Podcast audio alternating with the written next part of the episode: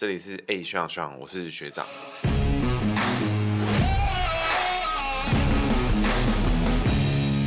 Hello，大家好，这里是 A 学长学长，我是学长。这一期就是回归到二零二二台北市长候选人预测系列。今天要来讲的是蒋万安。蒋万安在一九七八年十二月出生，民国六十七年属马，那戊午年生。根据维基百科，原先的名字叫做张万安。那因为他疑似是蒋家后代，所以算是认祖归宗，把姓改成了蒋。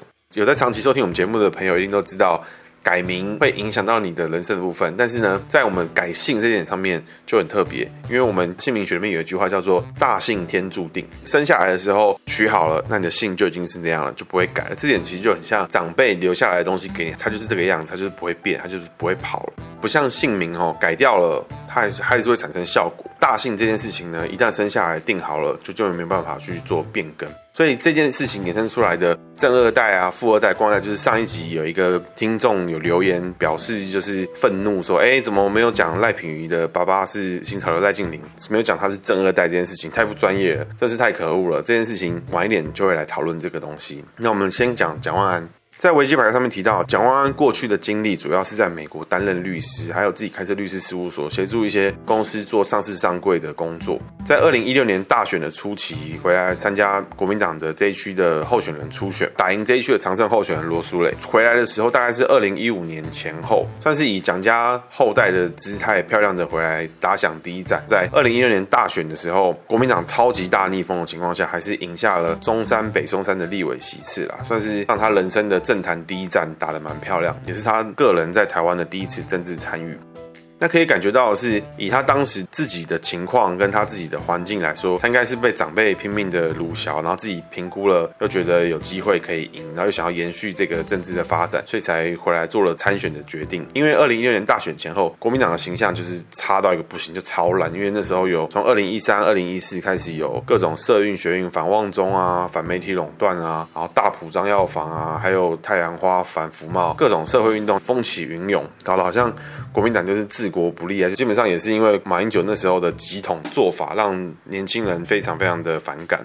那蒋万安回来的时候，其实他的形象就符合了整个北中山这边眷村好青年的形象。然后第一个就是从小送出国啦，然后在国外受高等教育啊，然后有拿一些证照啊，自己开了律师事务所啊，还做了一些高端的事情。基本上就是形象太符合国民党中间偏蓝年轻人的形象。所以他当时回来的时候，在初选就打败了老牌国民党形象的罗素伟，因为罗素伟当时身为立委，常常在这个政论节目上面跟年轻人啊，或者是跟当时的社运领袖啊、意见领袖啊，或者是跟绿营的名嘴在互战，所以形象其实就已经打叉了。初选阶段的时候就已经输给了蒋万安。那因为蒋万安的形象，所以中间偏蓝的年轻选民票开了出来。传统的国民党选票也因为他姓蒋，所以能开个七八成都没有问题。蒋万安也很努力啊，到目前为止，二零一六年跟二零二零年已经连续连任了两次松山、北松山的区域立法委员啊，算是现在国民党中生代里面响亮、清新、干净、漂亮的招牌。不过蒋万安真的很很可惜。他没有在二零一八年的时候放手一搏，当时夹着韩流，蒋万应该现在就已经过关，已经当台北市市长了，不会说丁守中初选过了，然后最后输个六七千票，柯文哲继续连任。如果当时二零一八年蒋万安有选上的话，那二零二零的总统蔡英文可能就没那么顺利，因为柯文哲形象正好的时候，他如果因为没有市长当，二零二零跑出来闹事，二零二零可能就还是未定论。不过因为蒋万安的这个一念之差哈，那现在呢，蒋万安已经在积极布局了二零二二台北市长的选举，应该也是是目前。看起来最稳妥的候选人啦，他会这么早就开始布局，也有一说是因为韩国瑜看起来已经在积极布局台北市长的初选。那如果给韩国瑜跟蒋万安拼初选的话，那就是真的是蛮激烈的。蒋万安应该是目前看起来二零二二台北市长候选人里面最稳妥的一组了。有在关注台湾选举的听众一定都知道哦，最近这几届的选举，只要看起来越安全的，到后面都越恐怖。像二零一八年的陈其迈啊、林佳龙啊，没有人知道他们两个被抓掉了，是被抓。被抓了个莫名其妙，简直就是看选前都选前根本就大家懒得去猜那那边的盘，结果他们就是最后就输掉，那真的是很夸张。所以现在越安全的在选举的时候还不一定，还是要看个人。那我们回到蒋万安的姓名上面哈，万字呢解成上面的草头，中间的田跟底下那个一横然后一斜斜的，然后一个还有一一个点点，那个叫做小揪揪，就解成趴脚。那草草头的话呢，草头对于马来说呢，就是像草原，是马非常非常喜欢的地方。蒋万安属马哈，我们前面有提到他是戊午年出生属马，民国六十七年，马碰到那个草头呢，就是很高兴。你看郭靖跟汗血宝马没有《神雕侠侣》那个郭靖跟汗血宝马，那个马在草原上面奔跑，蒙古大草原跑得跟鬼一样，你就可以知道马就是喜欢在大草原上面奔驰，很开心啊，很爽。所以你看到蒋万安，你会觉得他外表就是看起来一个 chill，你不太有人会觉得说蒋万安看起来就很讨人厌，蒋万安看起来就是让你觉得舒适，让你觉得 OK。田呢，跟底下那个趴脚，对于马来说都是属于上课。趴脚呢，就像马你在睡觉的时候，其实马连睡觉都是站着，它连睡觉都不一定会躺下来，只有受伤了马才会躺下来。田的话呢，马是不下田的，马只拉车，马只当战马，马只给人家骑。所以趴脚跟犁田都不是属于马的动作，像牛才会去犁田，马碰到田是也是偏上课，马趴脚也是属于上课。所以对于马来说，万字里面呢，就是外表看起来就是你很自在，但内心其实充满了自我怀疑跟自我猜测。蒋万安这个人会让别人觉得外表他很 OK，但其实他内心就是想了很多，他觉得他做的做的不够好，或者这样可以吗？他有很多很缜密的心思跟想法在他内心中运作，但他外表你会觉得他好像看起来很 OK，但其实内心中他可能充满了疑惑，或者充满了对自己的不满足。所以你看到蒋万安跟吴怡农，这是一个非常非常好的对比。这两个人在外在上面呢，一个是马碰到草原就是奔驰啊，开心啊；另外一个呢是猴子碰到趴脚，就猴子翘着脚在树上吃东西的那种感觉，是很舒适。所以你看到蒋万安跟吴怡农这两个人外表让你觉得舒服，让你觉得舒适，不会让你觉得说这两个人看了就觉得讨厌，从来没有那种看了就是你会觉得这个人很利、很锐利，你会觉得这个人很有杀气。比如说我们一般人看到苏贞昌好了，就知道这个人绝对不是好惹的；我们看到黄国昌要咆哮了，也知道这个人绝对不是好惹的。就这种很杀气的感觉，这种就不是属于一种很 chill 的感觉。可是呢，蒋万安跟吴怡农都是属于外在很 chill 的一个这个部分。他们两个互相在选举的时候竞争，其实就是一个超棒的对比，因为他们俩外在都是一样走一样的格局，可是内在呢刚好走相反。蒋万安呢是属于上课的格局，可是吴怡农是属于下课的格局。所以你会觉得蒋万安是外表看起来很自在，内心里面有想很多事情，比较有那种策略的感觉。但你看到吴怡农，你会觉得他外表看起来也很自在，可是他内心好像热情如火，比较有那种想，比较有 style，比较有那种他自己坚定已经想好他的方式。跟蒋万安就刚好是一种相反，有点一文一武的那种感觉啦，一冷一热。所以对我们这一区的选民来说，因为本身就是这一区选民，这两个人我都在扫街拜票的时候都有看过他们，都跟他们握过手，还跟他们打过招呼，所以我都觉得这种感觉就是对比姓名学来讲，就是非常非常有意思的一个对照组啦。蒋万呢，就是一个上课偏多的一个格局。有固定收听的听众一定都知道，我们前面解过了一些台湾男性政治人物，像柯文哲啊、瓜吉啊，都是比较偏向上课的这种格局。你会觉得这些人的风格相近，他们是可以讨论，内心可能是有想法，反而不像那种过去在两千年出头那种魅力很强的这种政治人物，不像施明德啦，不像陈水扁啦这种很有 power、很有个人魅魅力的这种男性政治人物。现在的流行的政治人物都是这种偏上课居多，想很多啦，然后比较内敛一点的政治候选人。从上课的格局也可以知道，蒋万安的老婆应该也是很角色啦，镇得住蒋万安这种想很多的这种格局。好，我们回到蒋万安的姓名上哈，他这个安字呢是栅栏加女，那栅栏对马来说呢，一样是上课意思，看马常常被关在这个马厩里面，没办法出来奔驰。马就是要奔驰，马就是要当战马。你碰到栅栏一样，就是关起来解上课。所以各位可以知道，就是说，讲湾从万字里面已经有两个地方缝上课。那工作位上面呢，加一个宝盖，一样是缝上课。它底下那个女呢？女在姓名学上面是一个非常非常特别的一个字。女在姓名学里面呢，就是逢自己的意思。比如说属马的人名字里面有女，那个女在这个位置，我们就解成马，它会有具有马的意思，有马的五行，马这个元素产生的效应。那对于大部分的生肖来说，逢自己，比如说属蛇的人逢蛇是好的，属老鼠的人逢老鼠也是好的，大部分的生肖都是好的。只有四个生肖逢自己的时候会产生一个特殊效应，那是哪四个生肖呢？就是龙马鸡猪，哎。刚好就是我们蒋万安的属马，这四个生肖逢自己的时候会产生什么呢？会产生一个效应，叫做自刑。自刑的自呢是自己的自，自己的自。刑呢是刑事、刑法、判刑的刑，会产生一个自我有一个刑的一个概念，听起来很严重哈，但其实还好。我可以快速解释给大家听，什么叫自刑。那用现代人常用的字眼来解释的话。自刑就是公主病或是王子病的概念，那是什么概念呢？因为有些人会以为说啊，是不是很需要人家接送啦？是不是问题很多？是不是鸟毛很多？是不是很难伺候？或是吃什么东西都挑食？或是吃什么东西小鸟胃？这种概念其实不是哈，因为这种只是鸡巴人而已，没什么好讨论的。贪小便宜当别人好欺负的鸡巴人而已，这种不是真正的公主病或王子病。真正的公主病跟王子病呢，他也有可能今天就想要接送你，他有可能今天就想要对你好，就是他想要怎么样。就怎么样的时候，这种态度才叫做真正的公主或王子。那我用比较精确的字眼来解释的话，什么叫做公主病？什么叫做王子病呢？应该要这么解释，就是说。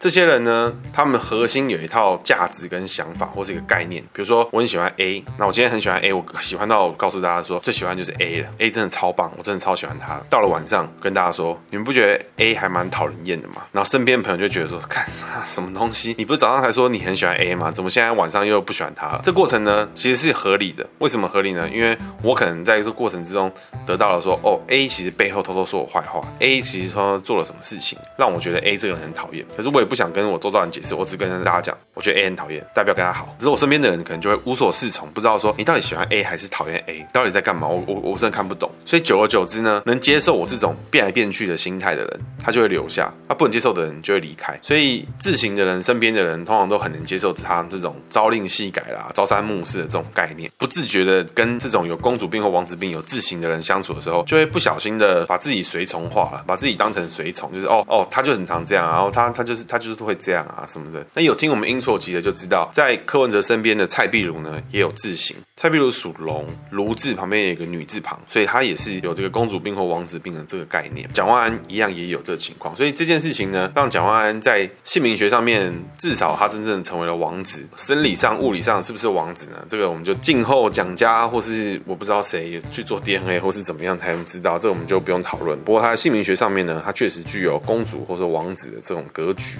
所以，我们回到蒋万安的姓名本身哈，在姓名格局上面呢，蒋万安有好几个地方他都有上课。有听上一集瓜吉的朋友一定都知道哈，我提过说，上课的人都会比较容易去从事一种需要细心谨慎、想很多的这种工作，比如说律师、会计师啊、文字工作者、设计师啊。蒋万安就很符合这个设定哦。他在美国当了非常非常多年的律师，然后专门帮公司做上市上柜，所以他对财会应该也有一定的基本概念。所以他等于完全运用了他上课的力量。我觉得这是一个很好的一个体现，有听上一集瓜吉的朋友一定就会很有感，这就是一个呃上课的人的职业生涯就会走向这种路线。蒋万安名字的格局里面，跟传统的国民党候选人、党中央精英派这种基本上是非常相似，就是上课的元素居多。但是他的名字之中有一个字形，也就是那个安字底下那个女造成的，这也是基本上会让蒋万安的格局跟其他国民党政治人物最走出差异化的一个地方。哦，怎么说呢？因为有字形的人很有可能今天觉得这样就对，明天又觉得这样不对。那跟一般传统上课的人会有不同的做法。一般来说，上课的人他对于坚持自己的立场或者表态，他可能是有困难的，因为他在想，他在思考，他在计算说，哎，怎么样做才是最好？怎么样做才是最符合当前效益？可是自行的人，他会去计算，但是呢，他有他的王子或者公主个性，他就觉得这样是好，这样是对的。那好的情况呢，叫做什么？叫做择善固执。他可能会坚持做自己，坚持在对的路上面去行走。当然呢，他也有可能往相反方向，就是明明有更好的方式，但他选择更差的方式，他有可能争议越来越大。比如说像蔡壁如，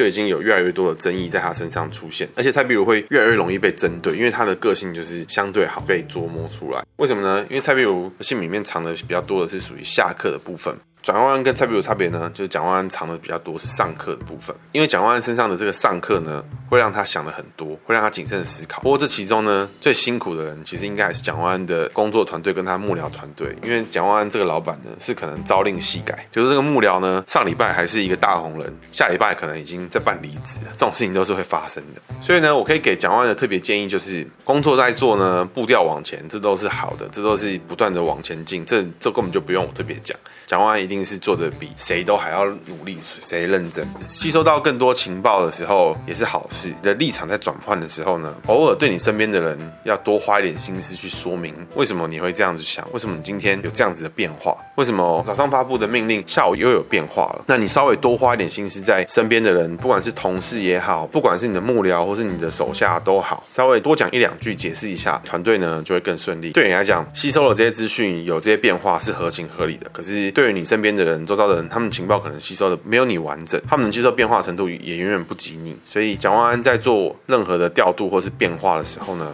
我觉得稍微多解释一下，身边的人已经习惯了，而且他也会接受。但是你讲一下呢，对身边的人都是好事。那我们今天特别要留时间哦，来回应有一集的观众留言说啊，我不提那个赖品妤老爸是新潮流赖静玲这件事情。今天呢，就特别有个 section 就是学长政治不正确。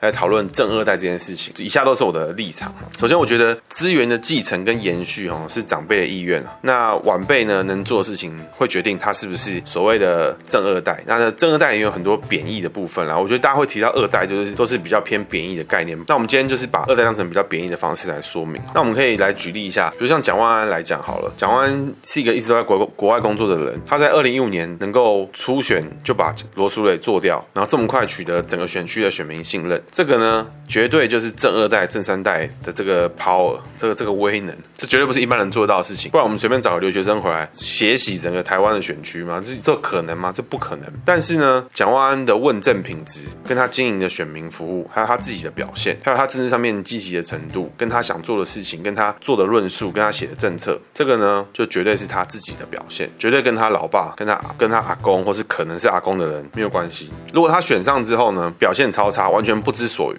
然后逢人就说：“阿姨你好，我我姓蒋。”呃，我我爸是那个对，如果他表现是这样，他绝对就是一个正二代，不用讲。光是他能够去报名初选，我都已经觉得他正二代。可是他选上之后，他有不努力吗？还有在放弃自我吗？没有。我觉得他其实，在我们这选区里面，他算是还蛮认真的。那回到赖品妤身上，他爸爸呢是新潮流的赖静玲，但是赖品妤参加学运啊，去乌来弄铁链啊，然后去 cosplay 啊，是赖品妤爸爸赖静玲去指使、去帮他引导的嘛？是新潮流有没有在这其中做了什么黑手？有有这样的事情吗？那如果有的话，我就会告诉你说啊，赖品妤就是真二代，但是今天。看起来是没有了，看起来是赖品妤自己去弄。比如说赖品妤在参选记者会上拿麦克风嘟头，这是新潮流的手脚吗？我我是不觉得啦。那赖品妤拿麦克风嘟头是赖静玲指使的吗？我也不觉得。那他爸爸他的长辈拥有的资源比人家多，有让赖品妤变得更不认真吗？我觉得也没有啊。那你说他是不是正二代？是没错啊，他他爸确实是政治人物啊。但是这样的话延续下来，他就一定是正二代嘛。所以说，如果有证据显示赖品妤的整个从政之路，比如说 cosplay 啊，玩铁链啊，然后参加学运啊，干嘛的，都是他爸爸一手铺陈，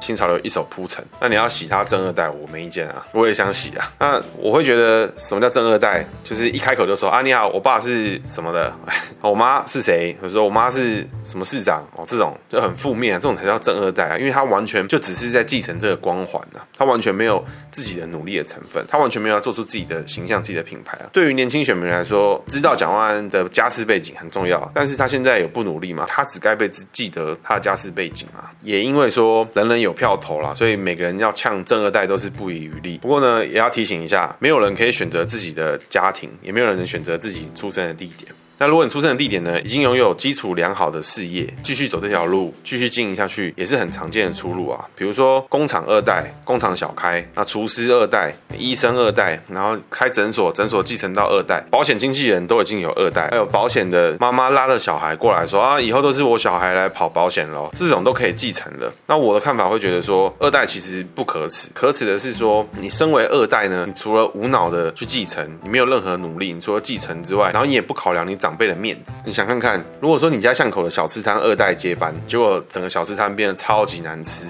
什么东西都不一样了，难吃的要命。你去跟他说，哎、阿迪亚，你家的东西变难吃嘞，怎么会？爸爸都没有做了吗？还是怎么样？他跟你说，哎、我爸妈，我爸爸妈妈以前做的时候，怎么没听你说？以前大家都吃啊，现在不吃，你们是不是看不起我？这种真的是就是看不起他，这这种这种话是听到真是俩起来。这个这问题已经不是是不是正二代的问题，就像连胜文当初初选二零一四年初选把丁守中做掉，这个看你也知道，你这个就是这就是正二代，这是富二代啊。但是二零一四年选输之后，连胜文现在也会跳 breaking 啊，他也是努力经营啊。那如果连胜文到现在出来去跳 breaking，还要他爸爸在旁边看，连站在旁边看，那还要出来呛说什么啊？连横是我祖先什么的，那大家一定会看不起他。但是连胜文有没有自己的努力？他在二零一四年书后，我觉得他在某些层面上跟某一些领域他是有经营的啊，他也是有他的运作啊。所以如果因为他的爸妈在哪个地方经营的比较好，小孩要继续发展，那你就要呛他说啊，你怎么都没提他的爸妈帮他做了什么，一定要呛他的二代的话，那这种事情就是讲不完。那为什么呢？你也可以去呛耶稣啊，因为耶稣也是神二代啊。如果耶稣不是这个圣子，那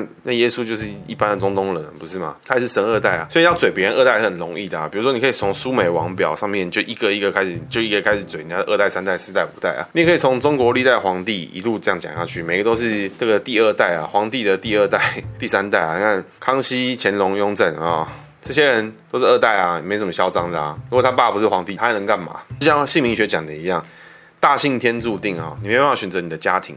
你也没办法选择你的父母会给你什么样的资源。如果我生小孩了，我有后代了，他们今天想走跟我一样的职业生涯，那我一定给他我所有的资源，让他去做得更好。我绝对不可能说要求他一定打掉重练，全部重来。我不可能要求他做这样的事情，我一定会让他有在更好的资源之下发展。就像人类文明的延续，都是都是二代三代一路这样延续下来啊，不会有人说啊，你会用这个工具，不就是因为你老爸厉害？有种你就不要用你老爸的工具，然后大家都现在都回去杀猪工，大家都回去拿石头，也不是这样讲的啊，所以。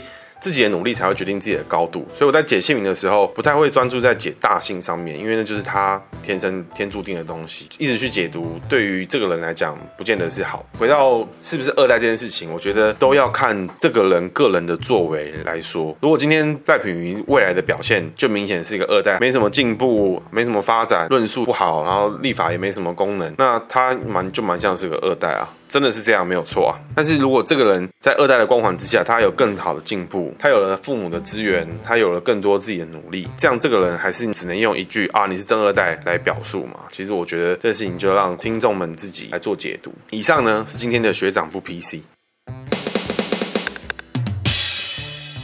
接下来呢是学长的姓名学小技巧，属马逢女。如果你身边有属马的朋友，名字里面有女，或是你自己就是属马，然后名字里面有女的，你就已经有自行的，或者你的朋友就有自行的这个状况。这样的人有没有自带一股王子公主气呢？在他身边，你是不是一不小心就变成了他的随从呢？那如果你自己就是这样的人，给你身边的人一点喘息的空间，你在变化、你在改变你的想法的时候太快了，别人绝对没办法跟上。稍微解释一下，不要那么理所当然的就改变自己。你今天喜欢吃这个，明天就不喜欢。吃，你可以委婉的表示，不要让旁边的人很无所适从。那如果你身边的人他属马逢女，想干嘛就干嘛，想去哪就去哪，那你就要做好心理准备。如果你很喜欢这个人，你想要长久的待在这边的话，那你就要放宽心，让公主王子好好的表演，那你就成为一个随从，你自然就会留了下来。回到台北市长候选人预测系列，蒋万安在虎年的表现如何呢？老虎碰到草原是什么？就是虎落平原被犬欺，是上课的概念。栅栏对于老虎来说一样是受困的概念。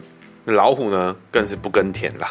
所以趴脚呢，老虎趴脚也是属于上课。那所以呢，我们纵观来看，目前有解过的每一个二零二二可能就是候选人里面，基本上没有一个人那一年是好过的啦。那姓名学上面来看呢，蒋万安应该是最习惯这种格局的人，因为那一年目前吴怡农啦、陈时中啊、蒋万安啊，都是比较偏向上课的感觉。那蒋万安本身就是在上课的感觉比较多，所以他在那一年的感受会跟平常差异不大，会多更多很累的这种格局啦。现在看起来呢，会觉得这几个候选人在那一年都是看起来都是很惨的。都是很辛苦的样子，所以相比之下呢，蒋万安应该是比较习惯一下这种类的格局。那我们在全部的潜在候选人都解完之后，我们会来个综合评比，应该还会有解黄珊珊跟韩国瑜。所以回到蒋万安身上，那一年呢，蒋万安也是很累，不过呢，他的累呢就跟平常一样，因为都是他自己在搞他自己。对于其他候选人来讲，那一年呢累也是很累，可是呢，跟平常自己对于自己的名字来说的感觉是不同的。